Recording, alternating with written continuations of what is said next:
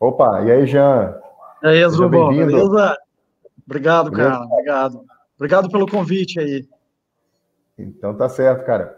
Bom, Jean, é, nós estamos fazendo uma série de lives relacionadas a temas né, de carreira médica e temas que a gente não vê né, de, dentro da faculdade de medicina. Né? É, acaba que. Em nenhuma faculdade. faculdade. é, as faculdades são eminentemente técnicas, né? E acabam não, não falando muito sobre as questões, vamos dizer assim, do nosso cotidiano, da vida, né? E que são tão importantes né, também para o cumprimento né, da, da tua carreira, da tua profissão, com tranquilidade, né? E, então, Jean, quero te dar as boas-vindas aí ao nosso canal, o MD Expert, tá? E Obrigado, também é, agradecer mais uma vez aí por ter aceitado o nosso convite. E é, Jean, vou deixar você se apresentar, falar um pouquinho aí sobre a tua história aí em relação aos investimentos e, e o seu canal também, né? Fala um pouquinho aí para a tá gente. Tá legal. É, então, uh, Azurubal, agradecer mais uma vez aí. É, meu nome é Jean Carlos Augustolin, é, eu sou engenheiro de alimentos e professor universitário, fiz mestrado e doutorado na, na área de alimentos.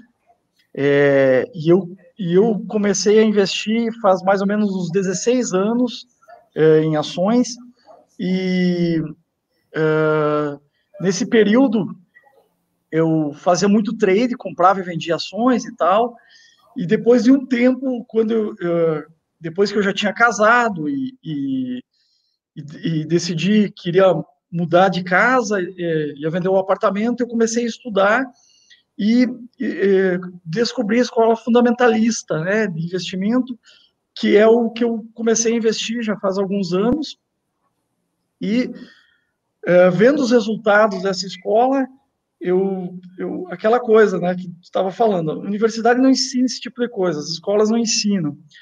Eu criei o canal Fundamentalize para ajudar o maior número de pessoas possíveis a aprender a investir, gerar renda passiva para os investimentos, ter uma aposentadoria mais tranquila, né? Não depender de governo nenhum. É, e, e, com isso eu criei o canal Fundamentalize, fez um ano agora, dia 13 de junho. Uhum. É, e depois que eu criei o canal, eu comecei a ser convidado para dar cursos, né? E até a primeira vez foi, foi estranho, porque eu fui numa formatura de educação física. A minha esposa ela é psicóloga e, e ela é uhum. coordenadora de um curso de psicologia, né, da universidade. E eu fui numa formatura de educação física com ela, né, de parceria, né, não conhecia ninguém na formatura, mas lá estava eu.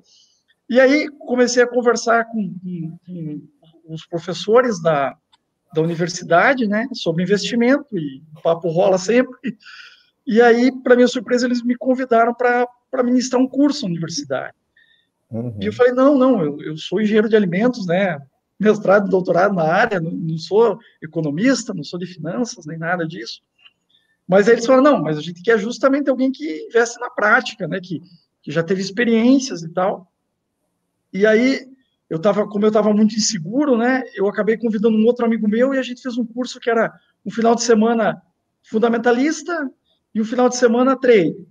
É, e aí, para nossa surpresa, o curso foi bem bacana, assim, teve uma procura bacana, e a partir daí eu comecei a fazer cursos presenciais, né? E uhum. não parei mais até que começou a pandemia. certo, a pandemia é, revolucionou, na verdade, a vida de um monte de gente, e é. que, eu falo sempre pro pessoal, né, vamos olhar o copo meio cheio do que meio vazio, né, a, a, a pandemia, ela né, é ruim, é, né, temos um monte de problema relacionado a isso, né, infelizmente mortes também, é, mas a história da humanidade é, sempre passou por isso também. Se a gente né, buscar aí nos anais da história, a gente vai encontrar né, outras pandemias, outras crises, né, outras, outros problemas, e dali a gente tem que tirar também algum ensinamento e sair fortalecido disso tudo, né? Verdade. É, Jean, eu vou só dar um, um oi aqui para o pessoal que está entrando, Bruno, Pamela, sejam bem-vindos, né? A, da, a Daciele, o Paulo, né? Muito bom ver vocês aqui também nessas lives, eles que estão sempre acompanhando as nossas lives sobre ser médico, né? Mas a, a, a gente tem essa outra, esse outro lado também, né? Da carreira médica, né? Que a gente quer trabalhar com, com alunos né, de medicina, jovens médicos sobre a carreira médica, e é, eu, eu, particularmente, acho muito importante a questão deles já se atentarem para a saúde financeira deles, porque a gente pode, a gente fala muito sobre saúde mental, né, do médico, do estudante de medicina, a saúde física, e a gente tem que falar da saúde financeira, porque a saúde financeira não estando adequada vai causar também um sofrimento, né, que pode desencadear no sofrimento mental, depois um físico e também uma dificuldade na manutenção né, do seu bom desempenho profissional, né, como, como médico, no caso né, da nossa profissão, né, porque não deve ser muito fácil né, o cara ir, por, por exemplo, para uma cirurgia e estar tá pensando nos boletos que ele tem que pagar, né? É, né? É, ou, ou naquela fatura, ou naquela fatura do cartão de crédito que virou uma fratura do cartão de crédito, né? É, é. é a, a, gente vê essa todo tipo de profissão, né, essa, essa carência que, que tem nas universidades e nas escolas também, é, da educação financeira, né, que normalmente a gente não é educado para isso, né, para se preparar, é, para ter um suporte financeiro para quando emergências acontecerem, né, e, então uhum. é bacana nós, nossa falando, tratando desse tema para jovens médicos. Eu acho bem, bem bacana. Certo. E para começar, Jean, para a gente já puxar o nosso assunto aí sobre organização financeira, eu vou ler uma frase aqui, que a gente brincou ontem até, que é, é. o item 1, né? É, vou, não vou citar aqui a fonte, mas achei muito boa a frase, né? A organização, a organização financeira começa por ganhar dinheiro se você não ganha dinheiro, não precisa organizar nada. É, é verdade. Não, tá, Mas, tá certo. De certa né? maneira, né? Mas tá só certo. que. Mas só que, no geral, né, falar um pouco sobre a, a medicina atualmente ainda é uma carreira, uma profissão que as pessoas conseguem sair né, para o mercado de trabalho e ter trabalho. Né? Não vou falar emprego, que isso é uma coisa diferente, né? Ter trabalho e ter uma média de renda até é bem acima da média nacional. Né? A gente tem alguns estudos que mostram que a renda média do médico é 10 a 12 mil reais né, por mês, é, que é muito acima da média nacional. Mas aí entra a segunda questão, vamos dizer, a pessoa já saiu, está trabalhando, né, recebendo um salário, ou até mesmo quem é estudante recebe um valor, né, ou de renda mesmo própria, ou, do, ou de mesada, vamos dizer assim, mas aí tem um segundo item mais importante aí da organização financeira, que é o que você me falou ontem. Qual é o segundo item? É, o segundo é a regra de ouro, né, Zuba? Não adianta tu, tu, só ganhar dinheiro e não sobrar nada de dinheiro, né? Você precisa fazer sobrar uma parte do dinheiro que você ganha para poder investir, né? E é esse investimento que vai te fazer é, gerar é, uma renda passiva com os investimentos para te dar um, uma liberdade financeira, uma aposentadoria tranquila, né? Então, não basta apenas você ganhar uma boa grana, você precisa conseguir economizar parte desse dinheiro para poder investir, né? Sim, gastar menos que ganha, né? Gastar menos do que ganha. Essa é a regra de ouro, né? E, e como a gente pode, né, de maneira resumida e objetiva, falar sobre a questão de organizar as finanças, né? Uh, o que, que, a pessoa tem que fazer, né, primeiramente? Porque tem muita gente, ah, eu ganho tanto, não sabe quanto gasta, como é, como é que a pessoa pode organizar isso? É assim, assim, Andrew, eu vou tentar ser bem objetivo, né? É, primeiro, o cara tem dívida, né? O cara tá, tá com um cheque especial, um cartão de crédito, tá lascado. é, primeiro, zera as dívidas, tá? Primeira coisa, zera as dívidas, renego, renegocia para conseguir zerar. Bom, zerou as dívidas, é, é começa, tem que começar a sobrar uma parte do, do, salário, uma parte dos rendimentos, né? Como que você faz isso? É, é, muito importante você ter um controle financeiro, uma planilha, um aplicativo que você consiga mensalmente registrar quais são suas receitas e quais são seus gastos fixos e variáveis, né? Por quê? Porque que, ah, mas toda vez vou ficar anotando. Ah, hoje já tem um monte de formas mais simples, né? Tem aplicativo que você consegue fazer, mas você fazendo esse controle, eu sempre falo nos meus cursos para fazer isso por pelo menos três meses, três meses seguidos. Uhum. Quando você sentar e olhar esses dados em três meses, você vai conseguir observar que você tem algumas lacunas que você pode reduzir teu, teu custo para sobrar uma grana para o investimento, né? Então, esse controle financeiro, que, é, uma planilha de Excel, um aplicativo, o velho caderninho, ele é muito importante, né? Eu sei que é chato fazer isso por um período muito longo, né? Mas três meses você vai conseguir ver várias oportunidades que você tem é, de sobrar uma grana para poder investir, né? Certo. E até porque, assim, as dívidas, né? Vamos falar, por exemplo, de um cartão de crédito, né? Um juros rotativo, geralmente eles superam em muito, né? Os juros dos rendimentos de investimento na média, né? É, então, principalmente, tem... principalmente a renda fixa, né, Azul? Uhum. Eu é. falo que é o, é o juro composto contra o cara, né? Porque uhum. o, o, bom é quando você faz o juro composto trabalhar a teu favor, né? É fazer o teu dinheiro virar mais dinheiro, né? Agora, quando ele vem ao contrário, um, um juro de cartão de crédito, de, de cheque especial, é, é uma desgraça para o cara, né? O cara precisa resolver rápido, porque senão. Uhum. Primeiro, é então, então a gente pode botar aqui também uma primeira dica, né? Se possível, sempre comprar à vista, né? Dentro do, dos seus limites de possibilidade, né? Uh, se você usar o cartão de crédito, você tem que entender que aquele valor que foi parcelado ou que você pagou, ele vai vir numa fatura adiante, né? Então ele, né, você tem que ter essa pre, é, é previsão, né, de orçamento uhum. para pagar isso aí, né?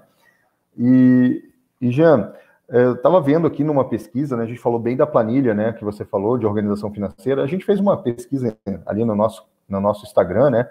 E do, dos nossos né, ali, pessoas que nos acompanham, 68% de. Asdrubal, deixa eu te interromper, mas o pessoal está ah, falando que está com eco. Eu acho que pode ser por, por eu estar sem fone. Deixa eu colocar Isso, o fone para ver se melhor. Pode colocar. Ou, ou, abaixa bem o som do teu Instagram. Tá. Uhum. uhum. Vamos lá. Melhorou, acho que. Acho que aqui no YouTube ninguém falou do eco, mas enfim. Né, é, então a gente estava falando ali, né, que 68% disse que não tinha nenhuma planilha, né, de organização financeira, né. Então, se a gente quer investir, né, a gente tem que começar por esse item, né, básico, né, para conhecer, né, quanto a gente tem de entrada e saída e mesmo assim uh, registrar as pequenas saídas, né, porque às vezes pequenos vazamentos afundam um navio, né. É, é verdade, é verdade. E, e, eu chamo de gastos ocultos, né, Asdrubal? É, aqueles gastos que você nem nota que tem. Eu vou te dar dois exemplos. Banco, cara. Banco tradicional, assim, né? Ah, é, tu, tu paga a cesta para utilizar o banco, né? Às vezes tu, tu, tu, nem percebe. Quando tu vê no, no teu extrato, pô, mas 9,90, 11,90, né? É, anuidade do cartão de crédito. Também, outro, outro gasto que tu ah, quando tu vê, foi, né? É, e tantos outros gastos que, que eu chamo de gastos ocultos, né? Aquela assinatura de, é, de uma coisa que você não está usando há muito tempo, mas uma vez por cada seis meses você usa, sabe? Esse tipo de, de situação a gente tem que tentar tirar do nosso orçamento, né? E isso que é, por isso que é bacana a utilização de, de controles, de planilhas, de aplicativo, porque fica, aparece todos os teus gastos, né? E você consegue tirar algumas coisas desnecessárias, né? Que, que não tem por que você estar tá gastando dinheiro naquilo, né? Uhum. E às vezes parece pouco, né? Ah, é, é, é 9,90 aqui, 15,90 ali. Quando você vê, soma no ano inteiro, cara, dá uma grana bacana, viu? Né? porque é ali uma taxinha do banco, outra taxinha do cartão de crédito, outra, outra assinatura que às vezes você fez de algum serviço da internet e esqueceu de cancelar, né? Exatamente. Né? A gente fala Exatamente. porque já aconteceu às vezes com a gente mesmo, né? E aí você, quando vê, né, é, às vezes você está aí por mês, é, nesse vazamento, no pequeno vazamento, 100 reais por mês, 200 por mês, e isso no ano, né, né se você botar 100 reais aí no ano são R$ 1.200 que você deixou escapar e que você poderia ter feito investimento, né? Exatamente. E 1.200 comprando, ah, investindo bem, cara, pô, te rende uma grana bacana, viu? É verdade. E, e falando disso, né, que a gente estava falando de investir, planejar, né, essa, eu, eu busquei numa pesquisa do, do, do Medscape, né, fizeram uma pesquisa com 1.599 médicos no ano de 2019 e uh, 61% deles falaram que eles viviam de acordo com os seus recursos. Isso quer dizer, sim, que eles viviam de acordo com o que tinham, mas não sobrava, né, para investir, por exemplo. 61%. 9% disse que vivia acima dos seus recursos. Então, esses provavelmente estão com dívida, né? Estão no cartão de crédito, estão pagando boletos, né? né? E apenas 29% diz que vivia abaixo dos seus recursos. Quer dizer que esses poderiam ter reserva financeira e investimento. Então, vamos dizer aí que na média aí, quase que 70% vive no limite, né? Do seu, do seu orçamento ou acima dele, né? Uh, então é muito importante né, a gente observar é, isso, né, que é um perfil aí do pessoal né, da carreira médica, né, porque rendimento tem acesso, né, são bom, é, até um bom rendimento comparado com a média nacional, mas é, não adianta, né, o que importa talvez mais do que ganhar bem é gastar bem, né, e gastar menos do que ganha, né. É, exatamente, né, a, a tem uma característica que é muito comum é, quando a gente fala de carreira, é que assim, normalmente o cara, vamos imaginar, ele começa a ganhar 10 mil reais, tá? Aí, um ano depois, ele já teve uma promoção e tal, ele já passa para 13 mil. Normalmente, o custo de vida dele aumenta proporcionalmente, uhum. tá? E, e, quando deveria ser ao contrário. É, eu sempre falo que um número é, é bom para você ter na cabeça, né? É você ter uma economia, conseguir investir 20% daquilo que você ganha. Se você conseguir investir 20% daquilo que você ganha, você, cara, é, e aí é, não é aquela coisinha, né? Ah, eu comecei a investir, então eu vou deixar de jantar, eu vou. Eu vou... Cara, pense o seguinte: 20% economizou 20%, o resto, meu, vai viver, vai aproveitar, entendeu? Mas tem esse número, 20%, porque 20% do teu salário, no, no, teu futuro, vai fazer uma diferença enorme se você investir ele bem, sabe? É, então, eu gosto muito desse valor de 20%. Claro, vai ter mês que você vai conseguir economizar um pouco menos, mas vai ter mês que você vai economizar mais, né? Então, você pode também fazer, não precisa ser amarrado, né? vai ter um número na cabeça. 20% é um número bacana, né? Uhum. Para a gente conseguir é, efetivar bem os nossos investimentos, fazer ter uma rentabilidade bacana e, e gerar uma renda passiva legal na, no futuro. Né? E tu acha que a pessoa tem que ter em mente dela pensar nos 20% do valor bruto do que ela ganha ou do que ela ganha no líquido dela? Porque a gente sabe que o imposto de renda no Brasil é de matar, né? Então, a, é, a não, pode ser o líquido. Do líquido, né? Pode ser a nossa líquido é de 27,5%, né? Para quem ganha acima de R$ 3.900, se não me engano. É, é. é, isso aí. É, essa tabela também é, é, é, brincadeira, né, cara? É de matar, né? O cara que ganha, que ganha 200 mil paga a mesma coisa que o cara que ganha. É. Mas uhum. vamos lá, né? então, o Jean, a gente falou aqui, né, então, sobre fazer o investimento, né? Então, agora vamos entrar na, na área, né? A gente falou um pouquinho dessa questão da organização, de cuidar com esses pequenos vazamentos, né? Uh, não né, tentar fazer as coisas à vista, né? Uh, até mesmo, como eu falei, né? Não, não precisa você ter uma renda, né? Já está trabalhando. Eu sei que tem muitos estudantes que nos é. acompanham, mas vocês, né? Os estudantes também têm um orçamento que eles recebem, né? Vamos dizer assim, uhum. ou né, alguns de mesada, ou outros que têm uma renda passiva já, né? Então, até de parabéns, que eu conheço alguns alunos que estudam e têm renda passiva, né? Se prepararam para isso. E, e aí vamos falar um pouquinho sobre investimento, né? Muita gente está pensando em começar a investir ou já investe em alguma coisa, mas tem pouco conhecimento. Tem muita gente que tem medo, né, de, de investir no mercado financeiro, em ações, né? Vamos uhum. começar aí falando sobre os tipos de investimento, né?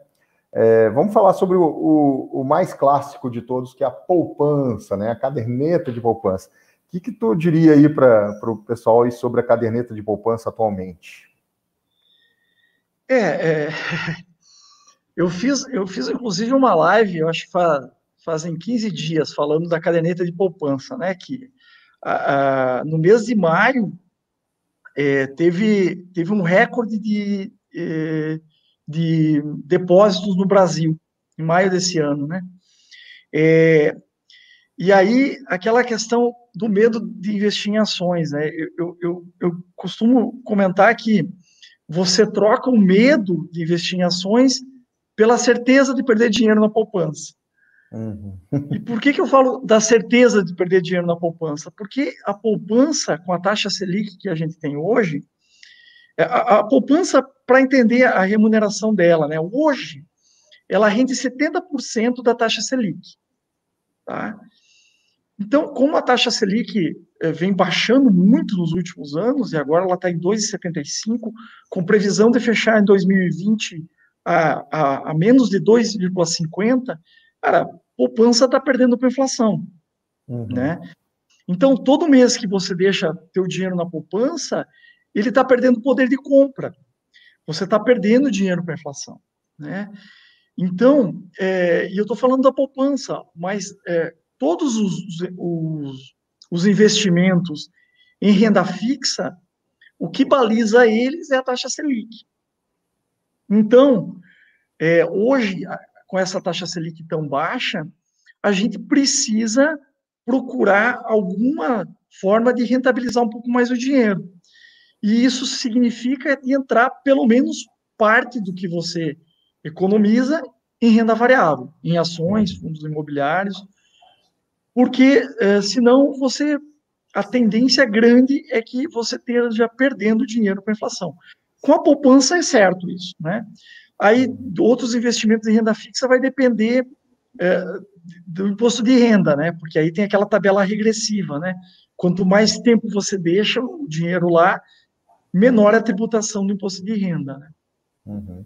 Mas é, é, é, então a gente precisa não, migrar parte, pelo menos, para a renda variável. Não tem imposto de renda, né? É, a poupança não tem imposto de renda. Não, não tem. Poupança e não. lembrar que quando vai para renda fixa, tem um imposto de renda decressivo ao longo do tempo, mas nos Isso. primeiros 30 dias tem o IOF, que é um imposto né, sobre a operação financeira. Isso.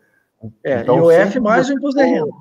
Mais o imposto de renda. Sempre a poupança ela tem um essa vantagem, dinheiro, né? É, tem essa vantagem. Tem que Sempre ter alguma vantagem. Um dinheiro que você pode precisar urgentemente, né, é, não vale a pena botar numa renda fixa que vai te cobrar o IOF, né? Então, é. melhor, nesse caso, a poupança para caso de resgate mais urgente, né, e tal. É, então, é, é isso é importante, é, é, é importante deixar claro, né? Eu estou falando aqui de, de entrar, investir em renda variável, né, em ações e fundo imobiliário. Mas antes de, de você começar a investir, você tem que ter o que a gente chama de reserva de emergência. Né? Uhum. O que, que é a reserva de emergência? A reserva de emergência é o valor, como o próprio nome já diz, que você vai utilizar para emergências que podem acontecer, né? Ah, você bateu o carro e não estava sem seguro. alguém é, ficou doente e você vai precisar fazer uma cirurgia e o teu plano de saúde não cobre. Ou você não tem plano de saúde, né? É, queimou um eletrodoméstico da tua casa, é, sei lá, de alto valor, uma geladeira. Que... Então, você precisa ter algum recurso para essas emergências. Quanto que, que, é esse recurso? Né? É, eu falo que nessa época de crise, você precisa ter pelo menos 12% do teu custo de vida, né?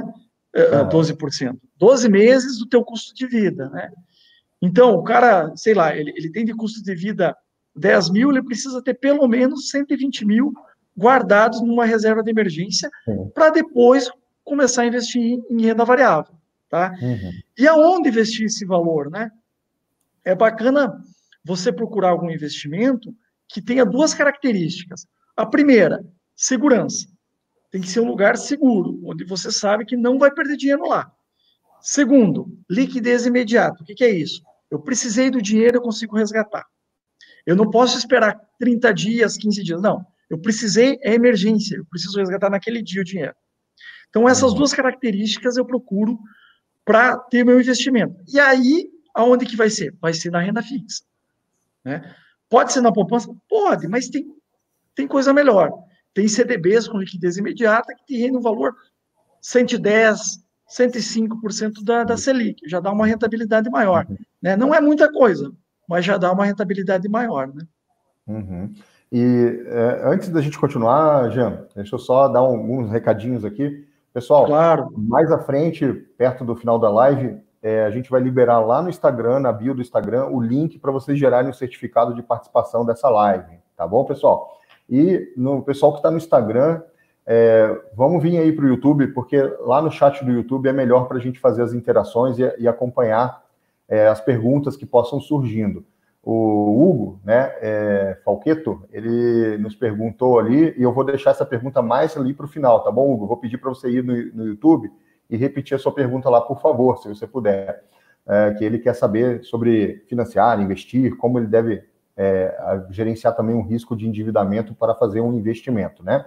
Mas a gente vai falar isso mais para frente. Vamos seguir aqui falando dos investimentos e tipos de investimento. É, Jean, é, é, muito importante né, o que você estava falando, né, sobre a renda fixa. Existem vários tipos de renda fixa, né?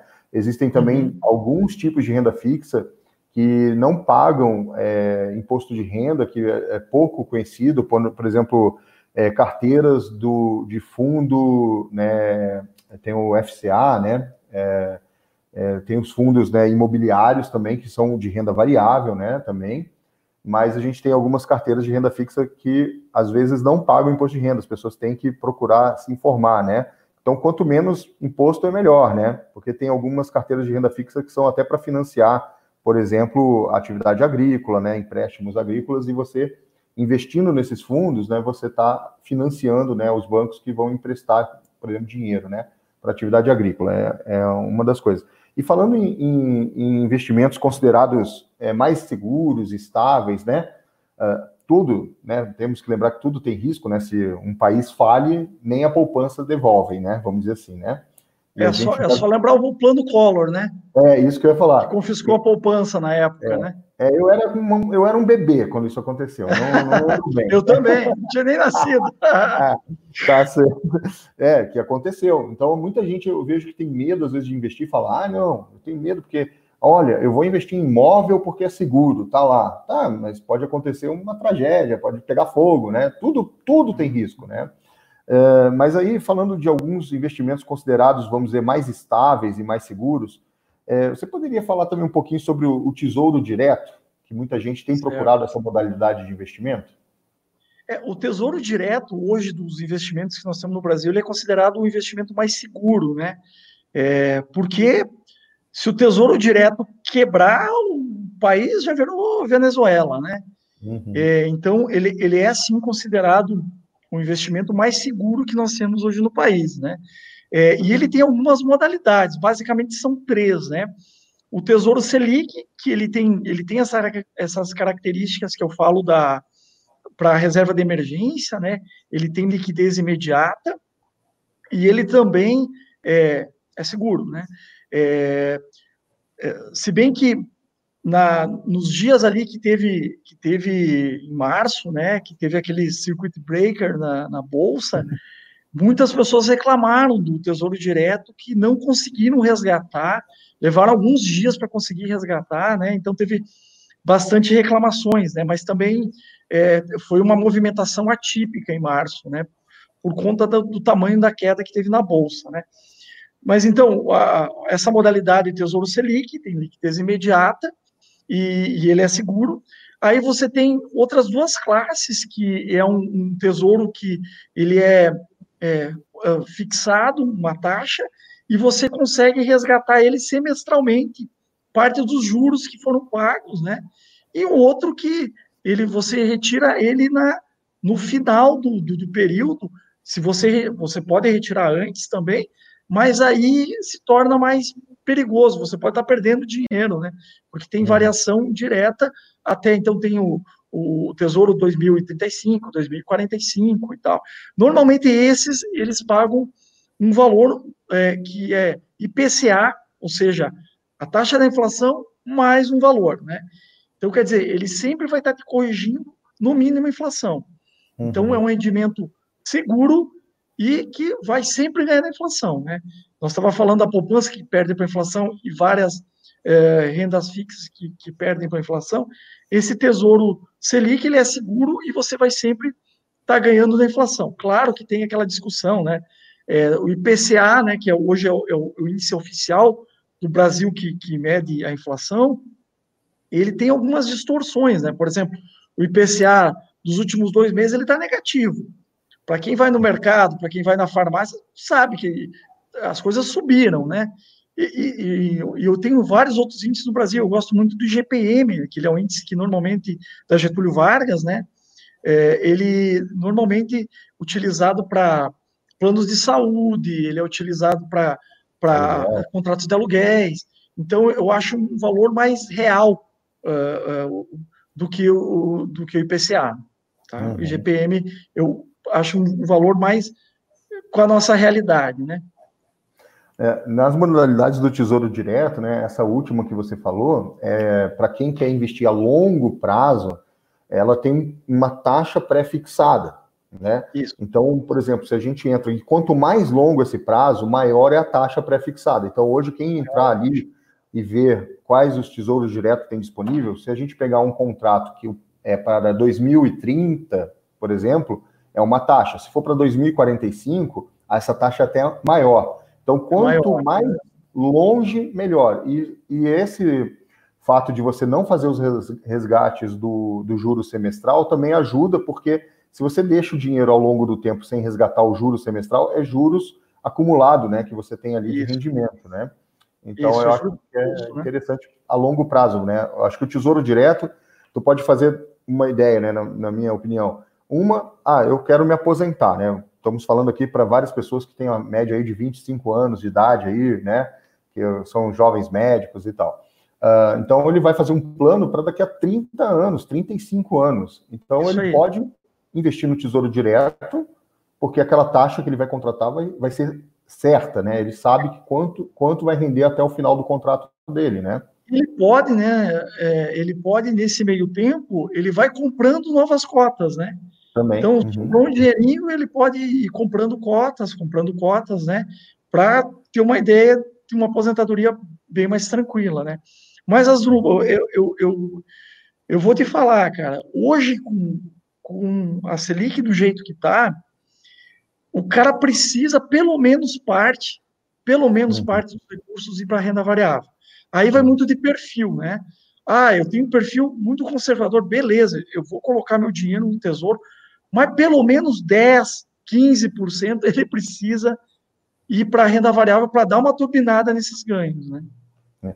Então Isso é vamos é aproveitar até. É, então dá uma. A gente vai falar um pouquinho disso. É que seria como se você tivesse, né, uma cesta e se você botar todos os ovos de uma cesta, né, se acontecer algum problema, vai quebrar todos os ovos. Ou se não rende bem, vai render pouco, né? Aquilo não vai dar tanto, tanto rendimento. Então, o ideal é você pegar todos os ovos que você tem e ir distribuindo em várias cestas, né? E dentro dessas cestas, né, então a gente vai falar então um pouquinho sobre a renda variável, né, que é uma, um assunto que muita gente tem curiosidade, né, é, muita gente tem medo, né, da renda variável, né, que seria é, investimentos, por exemplo, no mercado de ações, fundos de imobiliários, né, de investimentos, os famosos FIs também, né, e também a, a investimentos dolarizados, né? Então vamos entrar nessa área ali, né? Antes de entrar, Jean, só falar aqui, ó, a Júlia Gavioli perguntou hoje, hoje onde é o melhor local para começar a investir. Então, Júlia, essa resposta, né? Eu acho que você vai formar, né, ao longo dessa live, né? Que a gente vai falar, né? E, e eu acho que vai ter que ver também a questão do perfil, como o Jean falou. Se o seu perfil é conservador, moderado ou agressivo, né? Então, vamos falar até aproveitar, né? O que seria um perfil, né, conservador, já é aquela pessoa que não admite riscos, né? É, o, o perfil conservador é o cara que é, é, conhece a poupança, né? Uhum. É, eu, eu, sempre eu, eu acho legal que eu começava os meus cursos definindo o perfil das pessoas, fazia um teste, né?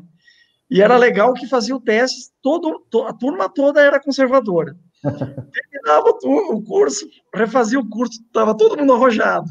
Arrojado. É, é, porque, é porque, assim, a, a questão do, do, perfil, ele tem muito a ver com o conhecimento que você tem, né? É, é, e tudo, se nós pensarmos na vida, é assim, né?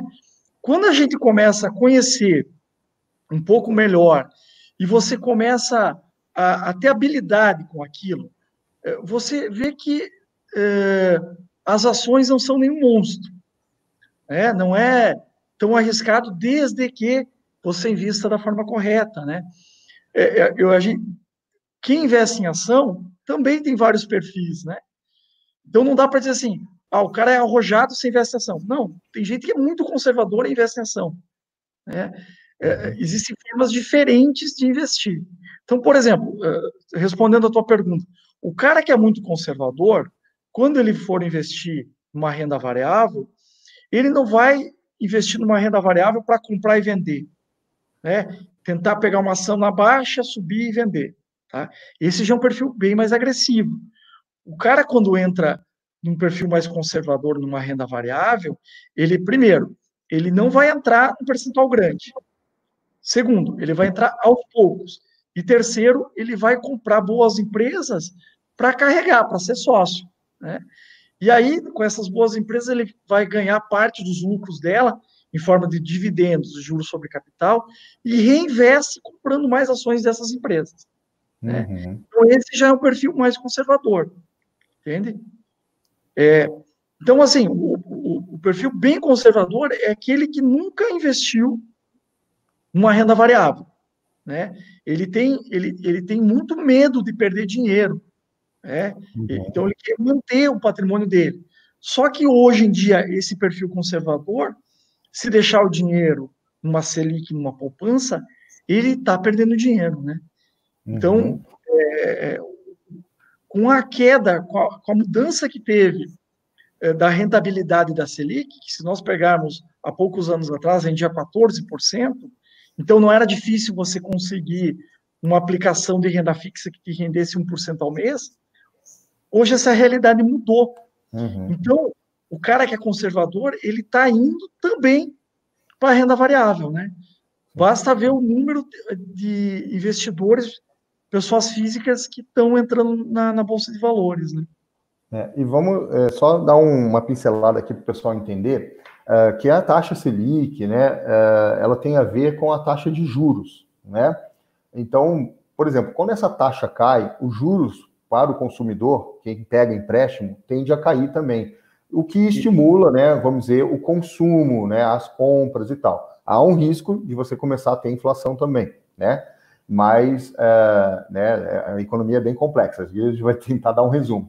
Então, só para o pessoal entender, quando a gente está falando da Selic, ela baixa, ela tem algumas vantagens para o consumo, para o país, para gerar né, produção, é. emprego, enfim, né? É, a ideia, né? Construção civil, né? Baixar os juros do, do, da casa própria, enfim.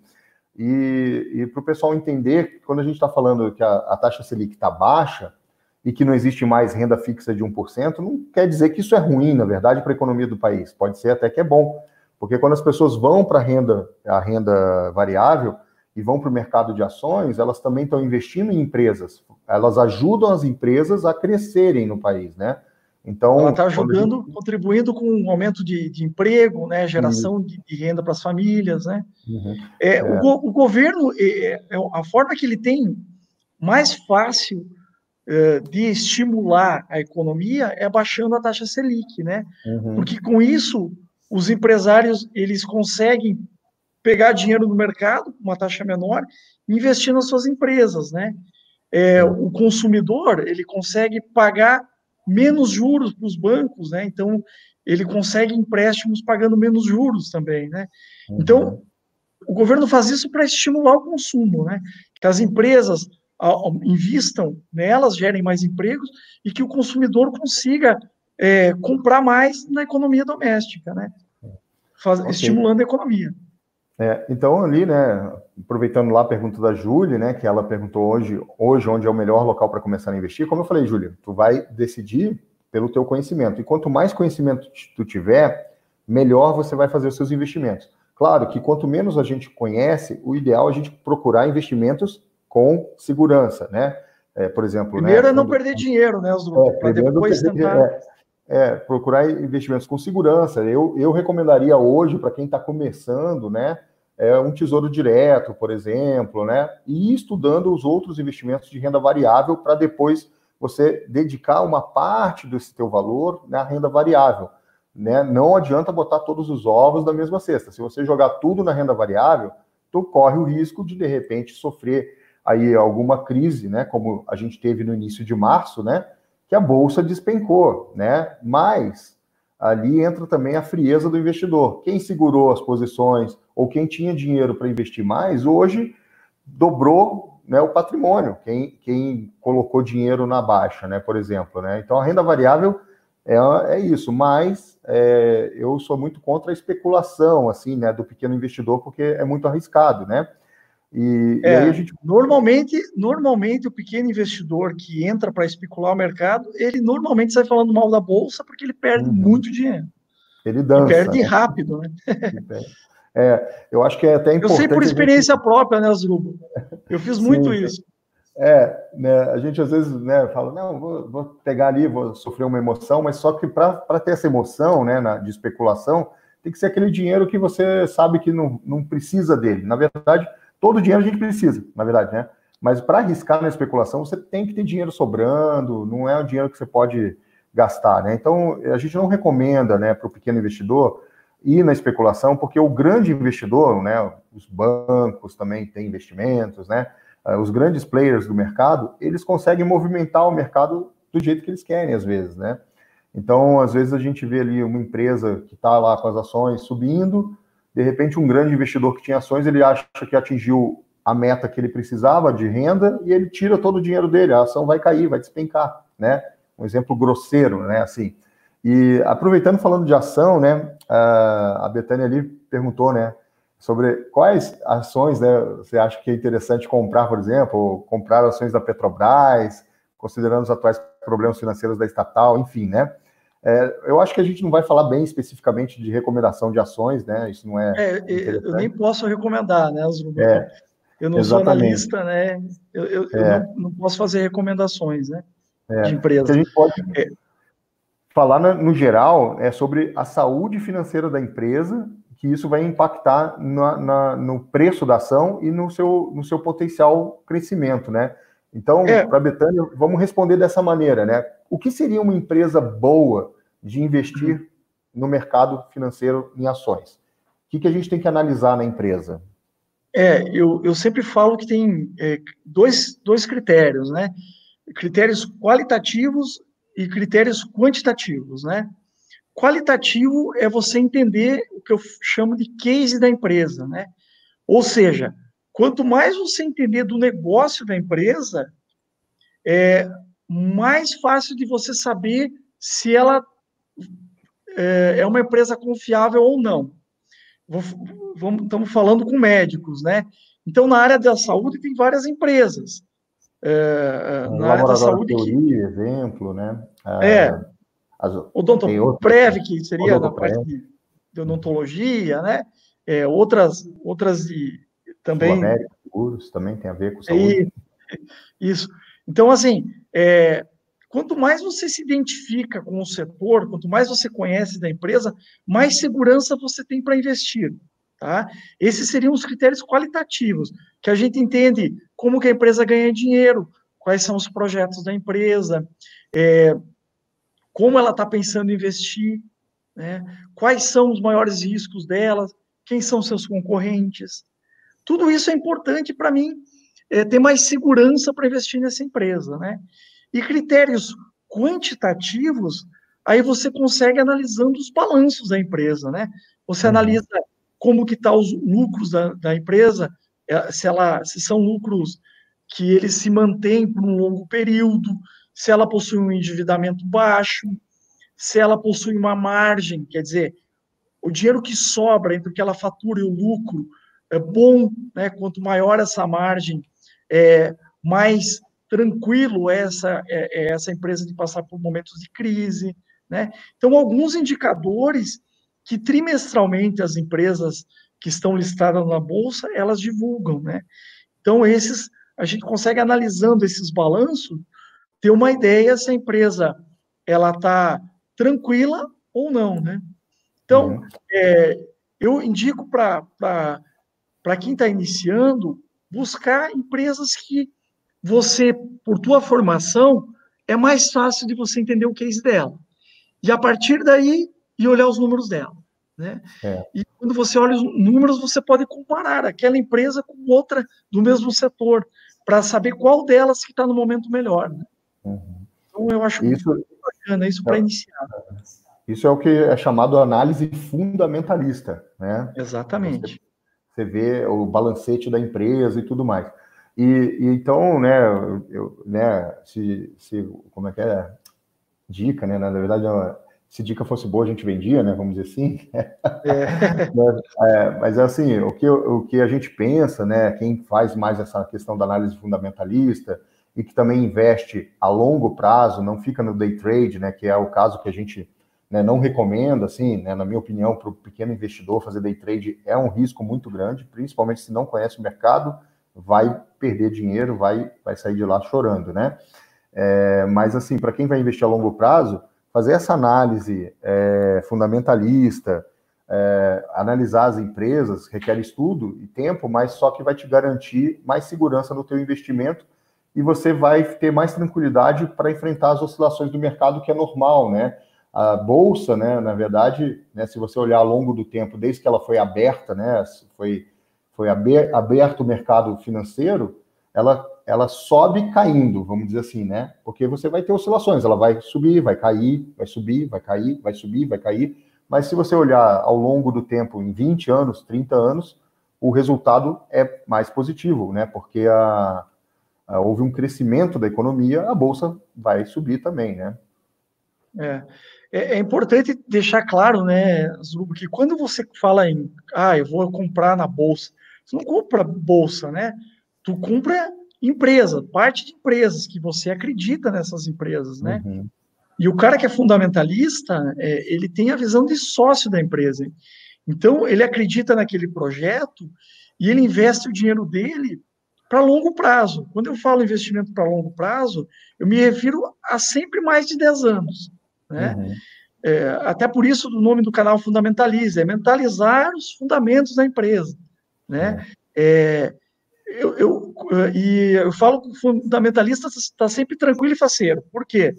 Quando a bolsa sobe, ele está ganhando dinheiro, está valorizando a, as ações dele, né? Quando a bolsa cai, ele consegue pegar a, as ações da, das empresas que ele gosta com desconto. Então ele está sempre tranquilo, ele dorme tranquilo. Diferente do cara que, que faz muito trader, né? Aí já é uhum. mais adrenalina, né? Não que não possa fazer, né? Eu, vejo, eu conheço alguns alguns amigos meus que são trader, mas é a profissão dos caras, né? Uhum. Eles se dedicam a isso, eles estudam muito para isso. É, eles estudam análise técnica, tipo de gráfico, a tendência de mercado, né? Trabalham mini dó. Os caras estudam para aquilo, né?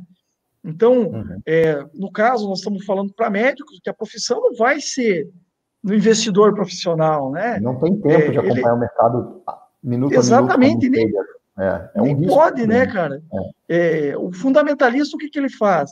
Ele estuda as empresas, compara é, é, do mesmo setor, investe nela e trimestralmente, quando saem os resultados, ele dá uma olhada nos balanços, sabe? Uhum. Nada que requer, nossa, muito, muito conhecimento, muito estudo. Não, é uma forma tranquila de investir, né? Então, é, é, é bem menos, tu dorme tranquilo com isso. É, e, então, assim, de certa maneira, respondendo a pergunta da Betânia, né, até botei ali no chat o ticket né, da Petrobras no, no mercado financeiro, que é PETR4, né, por exemplo, né, é, depois, numa outra oportunidade, a gente explica mais coisas sobre isso, porque né, tem diferença do, do ticket C3, 4 ou 11, né? ON, PN, ON, PN, né? isso aí, a gente vai ter outras oportunidades, de repente, para explicar, e também o pessoal no teu canal vai poder saber mais sobre isso, né, com certeza. Né? É, então, Betânia. No canal uhum. Fundamentalize, a gente tem alguns vídeos que tem detalhadamente esse tipo de, de coisa. Legal. Então, Betânia, de certa maneira, né, em relação ao que você perguntou, o importante é você, se você tem interesse na ação, né, ah, eu quero conhecer né, mais, eu quero comprar essa ação, pegue, estuda pelo menos os últimos três anos né, da empresa nos seus balancetes, se ela deu lucro, né? Se ela fechou três anos com lucro, por exemplo, se esse lucro foi crescente, né? Qual o nível de endividamento que essa empresa tem? Se a dívida dela é muito superior ao patrimônio dela, por exemplo, isso pode ser um sinal de risco, né? E, Questão de estatais, em geral, tem um problema, né, que passa por política, né, também. É, o governo, sendo sócio majoritário, existem alguns mandos e desmandos, né, e a gente viu isso, né, em, em, de acontecer na Petrobras lá uma crise muito grave, se eu não me engano foi no ano de 2014, né. Petrolão, então, né? É, então, isso daí afetou muito a, a, a empresa e seus acionistas, né? Então, você tem que sempre estar atento, né? Até outras empresas que são privadas, às vezes o, o acionário majoritário é o governo, né? A gente tem que ter atenção na, na, na, nas empresas, por exemplo, do ramo de elétrica, né? É, setor elétrico, a gente tem BNDES é... É, o BNDES, BNDES é o, o, o majoritário, é. Então, é. a gente tem alguma influência aí que pode, às vezes, atrapalhar um pouquinho, né? Mas, ou às vezes ajuda, ou às vezes atrapalha, né? Mas o que a gente aconselha, então, por exemplo, ah, me interessei nessa ação, Petrobras. Você vai ter que estudar um pouco o mercado, o negócio dessa empresa, ver a saúde financeira dela, como é que ela está em relação a dívidas e tal. E uma coisa importante, né, também é ver quanto essa empresa paga de dividendo, né? Isso aí é uma, uma um ponto muito importante. Porque se a empresa tem uma saúde financeira boa, está dando lucro, até nesse momento que o preço das ações, a gente tem que é, é, falar isso para quem está acompanhando, o preço da ação é uma coisa. Agora, a questão dela pagar o dividendo é outra coisa. Né? Então, às vezes, o preço da ação caiu, mas ela continua pagando o dividendo. Então, você está recebendo né, um valor né, por, aquela, aquela, por aquele negócio que a empresa ela atua, né? O lucro que ela teve, mesmo né, perdendo valor na bolsa, por exemplo, ela perdeu o valor dela de mercado, mas ela continuou pagando lucro, você está tendo uma renda, né, passiva disso daí, né? Tu pode falar um pouquinho sobre a questão do dividendo? É, o, o, duro, né, Azurba, só complementando, uhum. é, é, quando Sim. a empresa tem prejuízo e te paga dividendo. Aí é bem perigoso, ah, né? Isso aí é mágica, né? É, é, é, tem empresa que contrai dívida para pagar dividendo, né? Então, para uhum. manter o acionista, né? Então, esse tipo de coisa que a gente tem que, que filtrar, né? Mas o dividendo, o dividendo nada mais é do que a participação dos lucros da empresa, né? Então, o primeiro critério para você ganhar dividendo é a empresa ter lucro, né? É, ela paga uh, cada empresa tem definido no seu estatuto um valor mínimo para pagar na forma de dividendo, que a gente eh, chama de dividend yield, né? Que é o percentual de dividendo que, que a empresa vai pagar em relação à cotação da ação naquele momento. É, uhum. Então, uh, quanto, uh, por exemplo, não é difícil encontrar boas empresas que, tão, que pagam dividendo acima de 5%. Se você pensar que a taxa Selic está em 2,75, dá quase o dobro da Selic de dividendo que você vai ganhar, sem contar a valorização que essa empresa pode ter pode. Durante, durante o ano, né? Tu comprar ação por 10 e valer 12, como também pode acontecer o contrário. Comprar por 10 uhum. e ela valer 8, né? É, o pessoal que em março aí, que teve os, os circuit breakers é, é, seguidos, o que, é circuit breaker? Né? Quando a bolsa para as operações porque teve uma, uma queda muito brusca na cotação geral das empresas, né? E aí para as operações é, e, e tem umas regras, né? 30 minutos, a primeiro circuit break, depois uma hora e mas tudo caiu, né? Todas as empresas sem exceções, claro, algumas menos do que outras, mas no geral todas as empresas caíram. E aí se você tem precisa do dinheiro daquilo, das ações naquele momento, você vai perder dinheiro, né? Por isso da importância da reserva de emergência que a gente falou anteriormente. É, mas o dividend yield nada mais é do que a participação do acionista no lucro da empresa, né? É, hoje em dia, a empresa que está que tá pagando dividend yield acima de 3% é um dividend yield muito bom, porque já está superando a, a renda fixa né, a, a taxa uhum. Selic. É, então, ela paga, e além dos do dividendos, ela paga juros sobre capital, né, que é uma parte que a empresa paga e vem descontado imposto nisso. Você já paga na uhum. fonte, né? Então, você já uhum. recebe isso com desconto do imposto de renda. Quando você declara, já teve esse desconto no, no teu imposto de renda, no juros sobre capital próprio. É, porque muita gente tende a olhar o mercado da bolsa, né? Vamos falar do mercado de renda variável, né? A bolsa de valores, e as pessoas tendem a olhar assim: ah, a empresa, cada ação custa 40 reais, né? Ah, teve uma crise, ela foi para 32. Ah, ela melhorou a economia, ela foi para 50. Mas é, é, as pessoas esquecem de observar justamente também quanto paga do dividend yield, né? É, quanto paga de dividendos. E isso é um, um ponto importante, porque você comprando boas ações, boas empresas, você vai também ter uma renda de acordo com os dividendos, né? Que é formar uma renda passiva ao longo do tempo também, né? Sem ficar olhando o preço da ação, né? Porque o cara fica olhando o preço da ação todo dia, ele, ah, hoje subiu, hoje caiu, hoje subiu, hoje caiu, né? Não, é. Aí o cara fica estressado às vezes, né? Até é importante, né, Azul? Quando você inicia, você vai olhar o preço da, das ações só quando tiver dinheiro para comprar. Ah, eu dou hum. meu aporte mensal. No dia que você vai dar o aporte, você vai olhar. Não, não fica acompanhando, porque é, essas quedas, quando você está começando, te assustam demais, né? E aí Sim. o cara se desespera e não vou vender tudo, e ele perde dinheiro, né? É. Tu tem que pensar assim: eu sou acionista da empresa, eu quero ser sócio desse negócio realmente. Então, para mim, se baixar, eu tenho a oportunidade de comprar um bom ativo no preço mais barato, né? uhum. né? Eu brinco que assim, todo mundo gosta de liquidação, menos o pessoal que investe na bolsa. Porque quando aconteceu o circuit breaker, é a hora de você entrar comprando, o pessoal se desespera e sai perdendo. É. Não dá para entender. E muita gente, né, quando acontece isso, o que tem sai vendendo, né? Como você falou. E aí ela, ela não aproveitou nada, ela só perdeu. O melhor o momento. Né? O melhor é, momento que ela, tinha, ela não aproveitou. Ela não aproveitou. É. Né, é, né, até brinquei contigo, comentei de uma empresa, não vamos falar aqui para não dizer ticket e, e, recomendação, né? Mas eu, eu comprei uma empresa né, com valor muito baixo, né? Deixei alguns meses e agora vendi, né, com um lucro bem adequado aí, né? Praticamente quase três vezes do valor que eu comprei. Mas é, eu não recomendo né, isso para quem né, não está ligado no mercado ou, ou, que fica deslumbrado com esses canais, às vezes, que oferecem, né? A gente vê muitas coisas no, no YouTube ou até propagandas, né? Ah, vem aí que você vai ganhar dinheiro na bolsa, vem fazer trader, né? Aprender o day trader aqui que você vai aprender, né? E vai ganhar dinheiro, dinheiro, dinheiro. Não é sempre ganhar, tem um risco, né? As pessoas têm que estar cientes que tem um risco, né? Você tem que é. assumir o risco. E tem o risco também né, de, de você aproveitar a onda boa e, e, diminuir o risco ao longo do tempo. Né? Quanto mais tempo você deixar o teu dinheiro investido, o risco também vai sendo diluído né, ao longo do tempo. É, então, Jean, é, falando em investimento e também diversificando o investimento, tá? É, a gente falou de não botar os ovos na mesma cesta, né?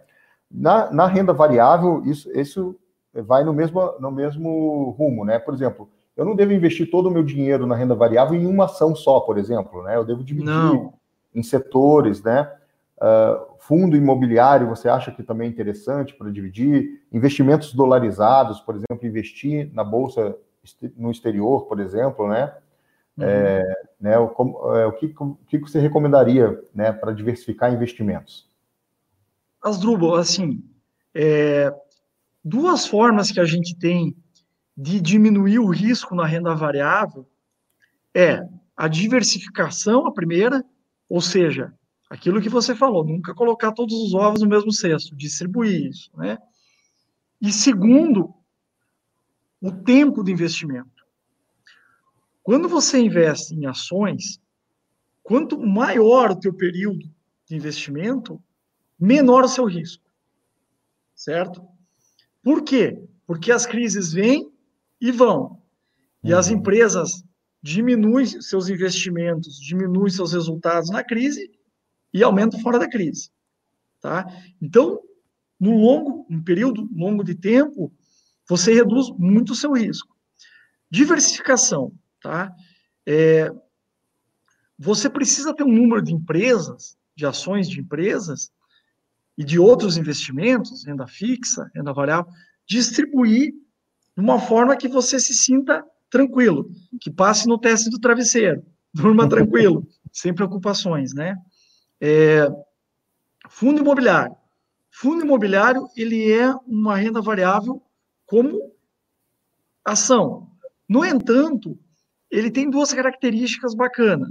A primeira é que, normalmente, a volatilidade dela, ou seja, a variação de preço do fundo imobiliário, ela é menor do que das ações. Então, você toma menos sustos, né?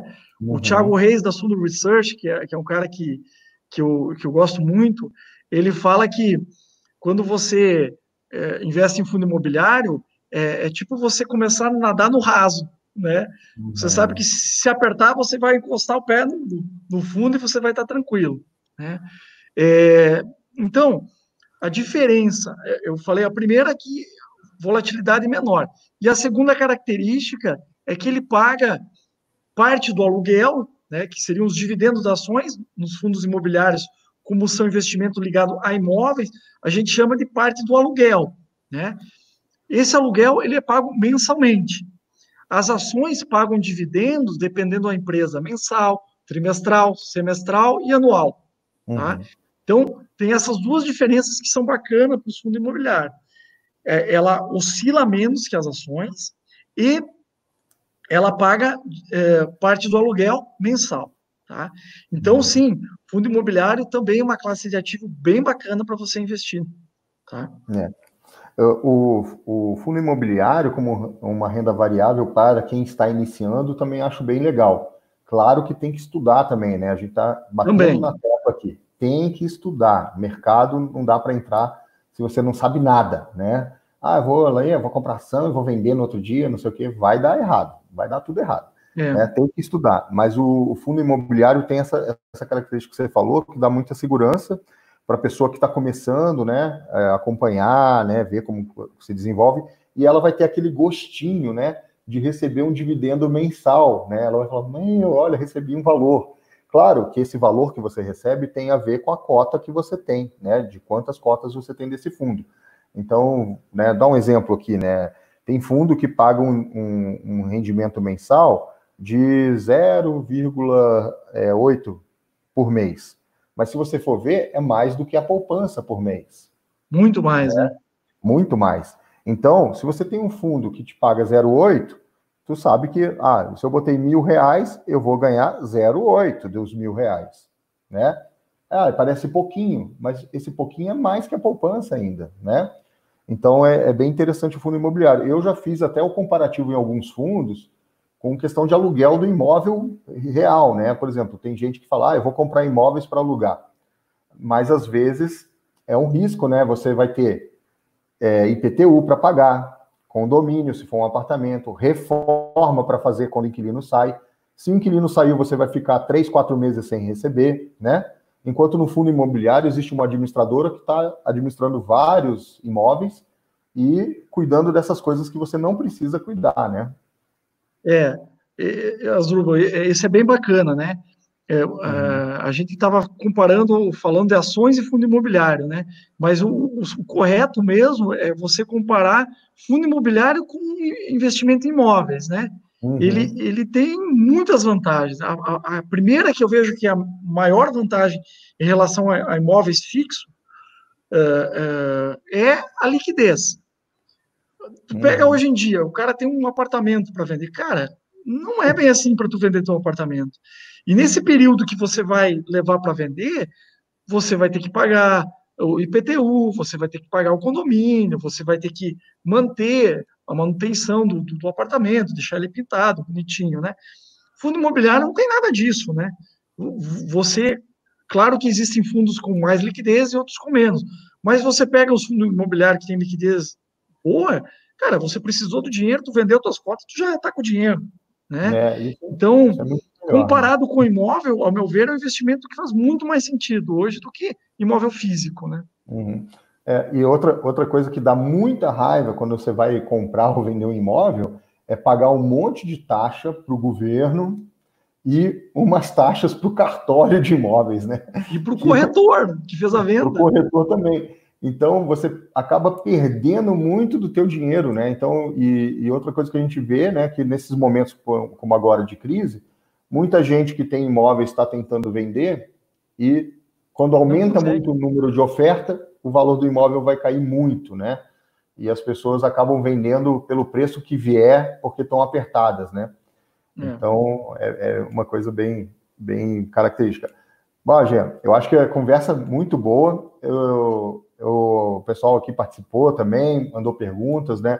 Teve uma pergunta do Hugo, que foi lá no Instagram, que é um, um pouco complexa até para a gente falar, que daria, seria quase como um conselho, né? Como estava falando que ele perguntou o que, que seria melhor, né? É, se eu tiver que com, é, pegar um dinheiro para fazer um investimento num, num negócio, né? É, então a gente, é, por exemplo, ah, pegar 200 mil para investir num negócio, né?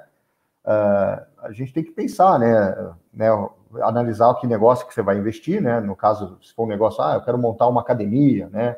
E tal, tem que analisar o mercado, né? E se tu pegar um empréstimo, para pegar uma taxa de juros baixa para poder fazer esse negócio até ele girar, se você conseguir um empréstimo com carência, né? Enfim, né? Se você não tem 200 mil reais para investir no negócio, você vai ter que pegar um empréstimo, não tem jeito, né? É. E aí, aí é pesquisa, né? Hoje tem como hum. tem muitas linhas de crédito, né? E, e tem que procurar, cara, porque assim a variação de, de, de taxa, eu estou vendo é, por exemplo, para imóveis, né, para financiamento habitacional, nossa, a diferença de, de taxas de, de um banco para outro é muito grande, né? Então, uhum. tem que pesquisar. Mas, claro, né, sempre ter certeza, né, se esse investimento é, vai dar retorno, né? É, porque você, independente, mesmo que você consiga é, taxa baixa, essa taxa vai ser muito mais alta do que se você investisse numa renda fixa, por exemplo, né? É, é então, tem que ter esse cuidado, né? É, e eu acho que até na né, questão de investimento, por exemplo, no caso da pessoa que tem o dinheiro, né? Por exemplo, vamos dizer que ele tivesse 200 mil. Ele tem que pensar bem se ele vale a pena é, ele investir e abrir um negócio físico e tal, ou de repente investir é, no mercado financeiro, mas com conhecimento, como a gente falou, né? Uh, porque todo negócio, mesmo no mercado financeiro, quanto no mercado, vamos dizer, um negócio real, né? Uma loja, uma empresa, tudo tem risco, né? Só que é. a empresa tem que pagar, né? Alvará, né? Taxas, funcionário. funcionário. Tem um monte de coisa. Então a gente tem que sentar bem quando a gente tem também o dinheiro, pensar o que, que vai fazer com ele, né? Agora, claro que a gente tem que criar maneiras de ter renda, né? Então, se você tem um dinheiro para investir e vai te gerar uma renda, né? Tem que fazer isso, né? Ir atrás de, de investir. É, então, ah, Jean, foi muito legal. É, deixa eu só dar mais um recadinho aqui, pessoal. É, quem está acompanhando, né, se inscreve no nosso canal, ativa a sinetinha aí para né, acompanhar o nosso canal. E, né, Jean, a gente vai aqui, né, chegando aqui, né, no, no, numa hora e pouco já de live, tá muito boa a conversa, acho que daria para ficar até mais. Passou rápido, hein? É, né? Mas fala aí um pouquinho, né? Convida aí o pessoal para o teu canal. Você também vai ter uma aula, né? no teu canal terça-feira, dia 30, né? Você vai ter uma aula no teu canal também, né? Fala aí para a galera. Isso. Então, na, na, na terça-feira, agora, às 8 horas, eu vou estar tá dando um, um, aulão gratuito e o canal Fundamentalize, ele faz lives todo o domingo às 9 horas da manhã. Né? É, entrem no canal, se inscrevam, vocês vão ver muito do que a gente falou aqui. É, já tem vídeos lá em, é, que, que explicam é, como que faz para começar, o que, que eu tenho que observar numa empresa. A live da manhã, é, por sinal, é sobre esse tema, né? Como escolher boas empresas na Bolsa. Uhum. Ah, é a é live que, é, que, nós vamos fazer amanhã.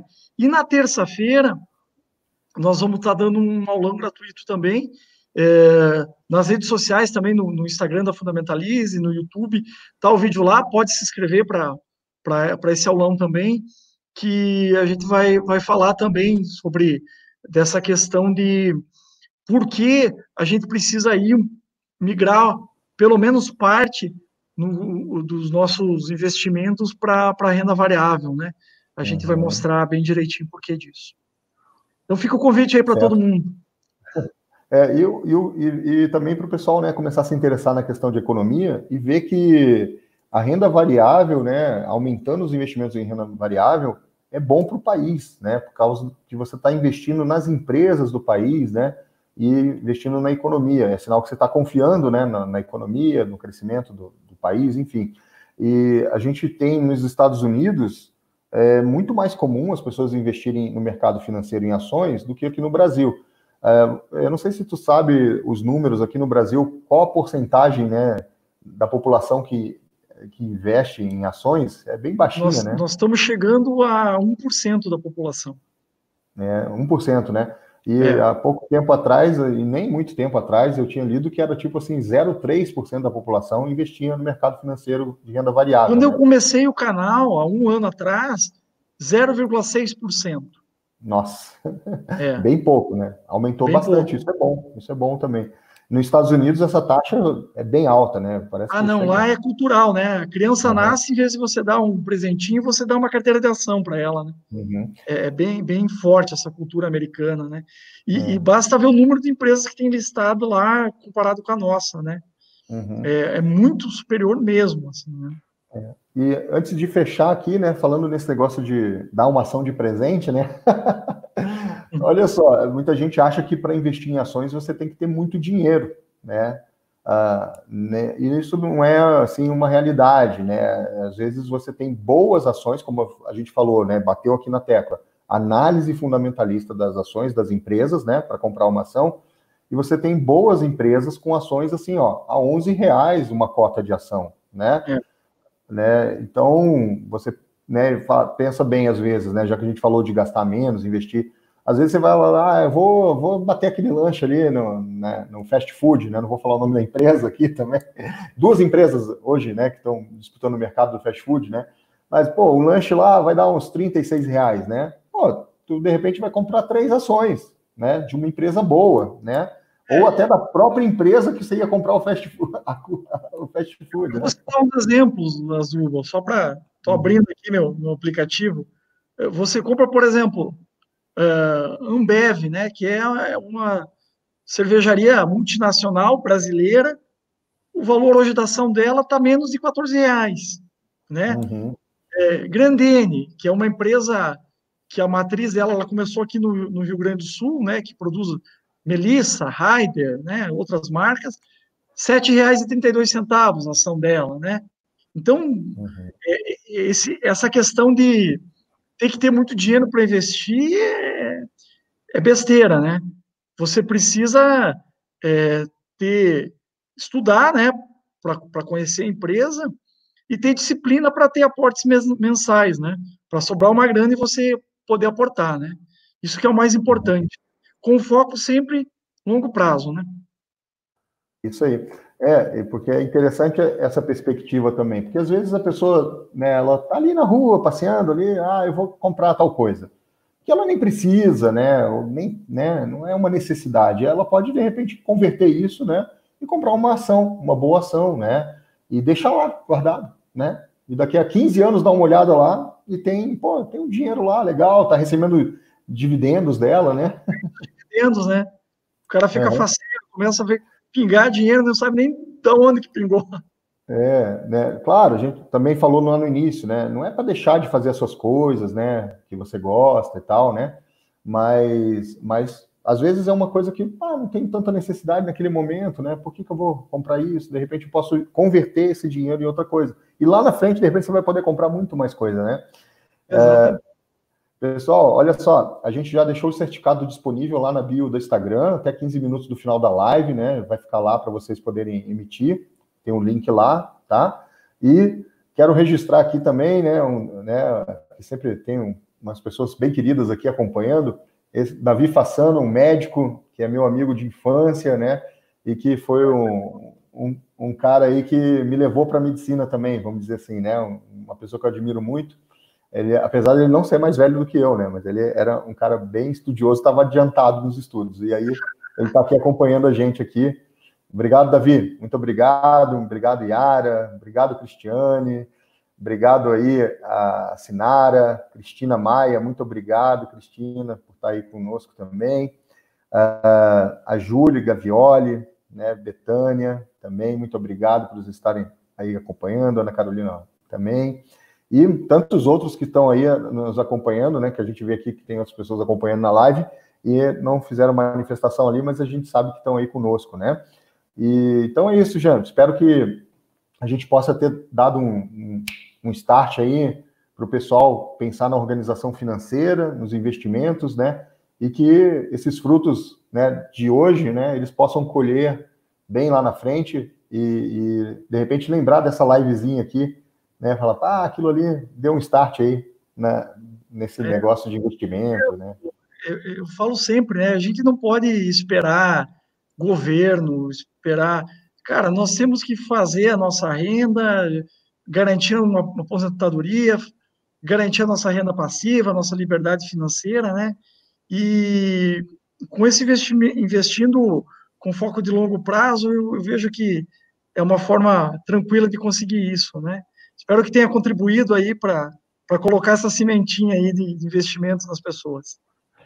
Valeu, Jean. Sucesso aí também no seu canal, né? Espero que o pessoal também acompanhe lá, faça inscrição no canal do Jean também, que vai ser bem interessante vocês acompanharem lá. Jean, eu vou fechar aqui a tua tela, vou dar um tchau aí para a galera e recadinhos, tá? Valeu. Tchau, galera. Então, pessoal, muito obrigado. É, Segunda-feira a nossa live continua, Ser Médico. Vamos ter a nossa live Ser Médico Reumatologista. É, a nossa convidada é a doutora Kênia, tá? aqui de, de Chapecó, professora da, UNU Chapecó, ex-professora da Universidade Federal da Fronteira Sul, uma pessoa super 10, super querida e vamos estar falando sobre ser médico reumatologista, né? No caso, ser médica reumatologista. E no próximo sábado também temos programada outra live sobre carreira médica e vamos falar de um assunto que é um assunto também do momento, né? Que é a telemedicina, né? Que é algo que está revolucionando aí a medicina e vocês aí, jovens médicos e estudantes de medicina, é, vão participar ativamente dessa nova revolução da medicina. E muito obrigado, pessoal. Obrigado da CL também, que fez o seu registro aqui. Paulo Xavier, muito obrigado também por estar sempre acompanhando né, as lives. E espero que vocês estejam né, é, pensando né, no, nas coisas que a gente está falando aqui e que daqui a algum tempo, né, quem sabe daqui a alguns anos, é, vocês possam me contar alguma coisa assim, ah, professor, foi muito legal, aquilo abriu, abriu a mente para algumas coisas, e e isso daí que é a grande satisfação, né? Que a gente possa, de alguma forma, fazer a diferença né, na vida das pessoas, na sociedade, né? E que a gente possa, juntos, é, fazer a nossa, é, nossa sociedade, o nosso país também crescer e para o bem geral aí de todos, né? Valeu, pessoal. Então, um grande beijo. Até breve. Valeu, pessoal. Até mais. Tchau, tchau.